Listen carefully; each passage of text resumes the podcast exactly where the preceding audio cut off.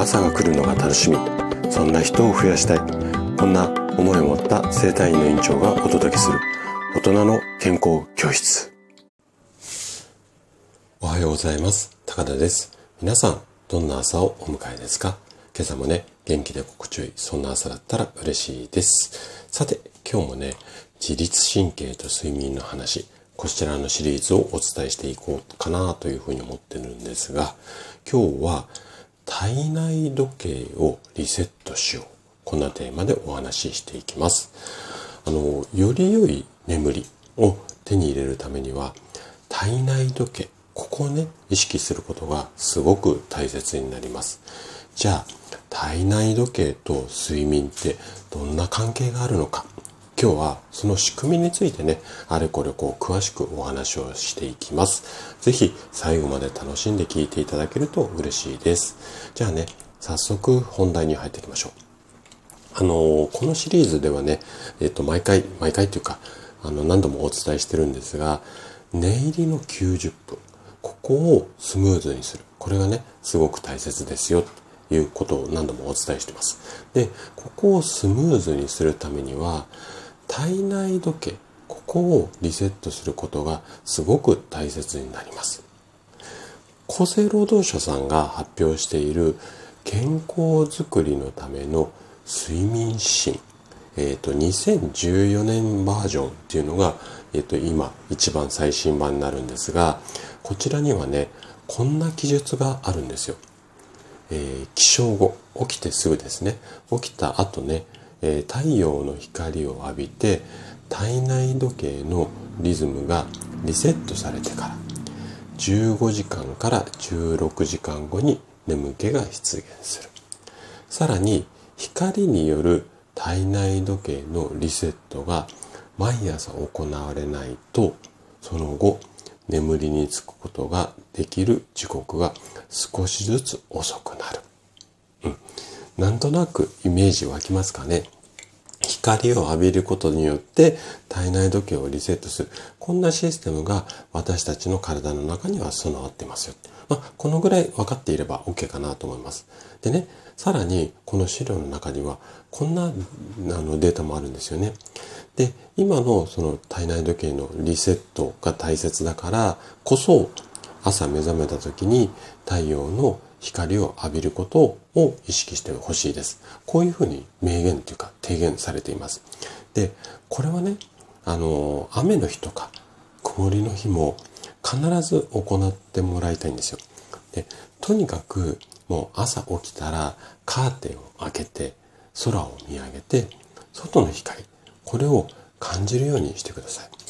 で、先ほどからお話ししている通り人間の体っていうのは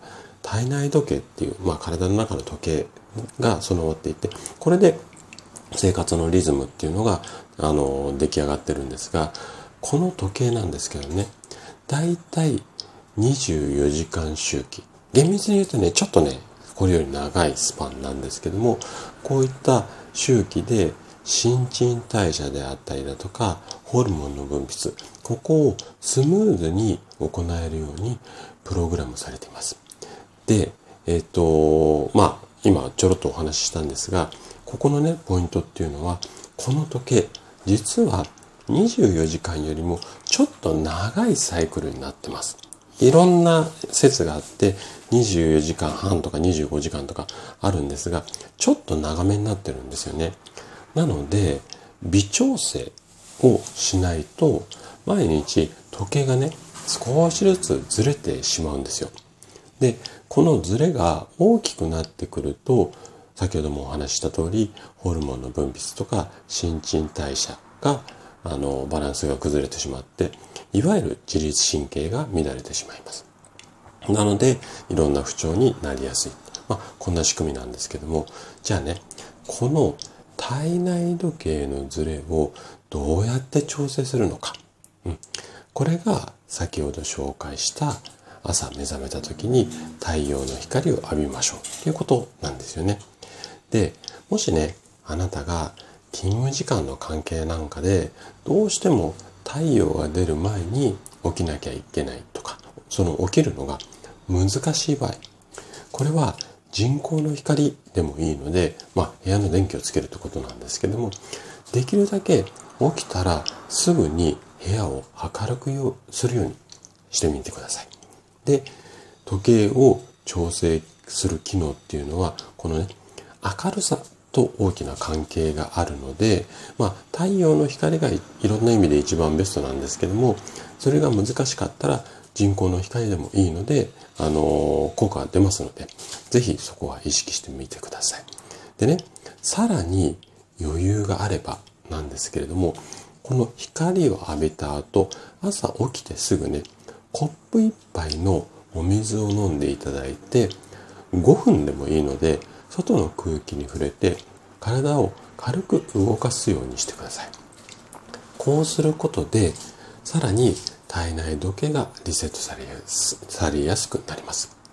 ちなみに私はなんですが、朝起きてベランダに出て、出てっていうかちょっと顔だけ出して、今寒いんでね、顔だけ出してなんですけども、大きく深呼吸をして遠くを見たり近くを見たり、ちょっとね、目のトレーニング、老眼防止のために目のトレーニングなんかをして朝一日がスタートする。こんなルーティンで、まあ、えっ、ー、と、やっています。なので、とにかく朝起きたら、まず光を浴びる。で、余裕があったら、えー、お水を飲む。この辺りをちょっと意識して体内時計を上手にリセットしていただければ嬉しいです。はい。ということで今日も最後まで聞いていただきありがとうございました。番組の感想などね、お気軽にコメントいただけると嬉しいです。それでは明日の朝7時にまたお会いしましょう。今日も素敵な一日をお過ごしください。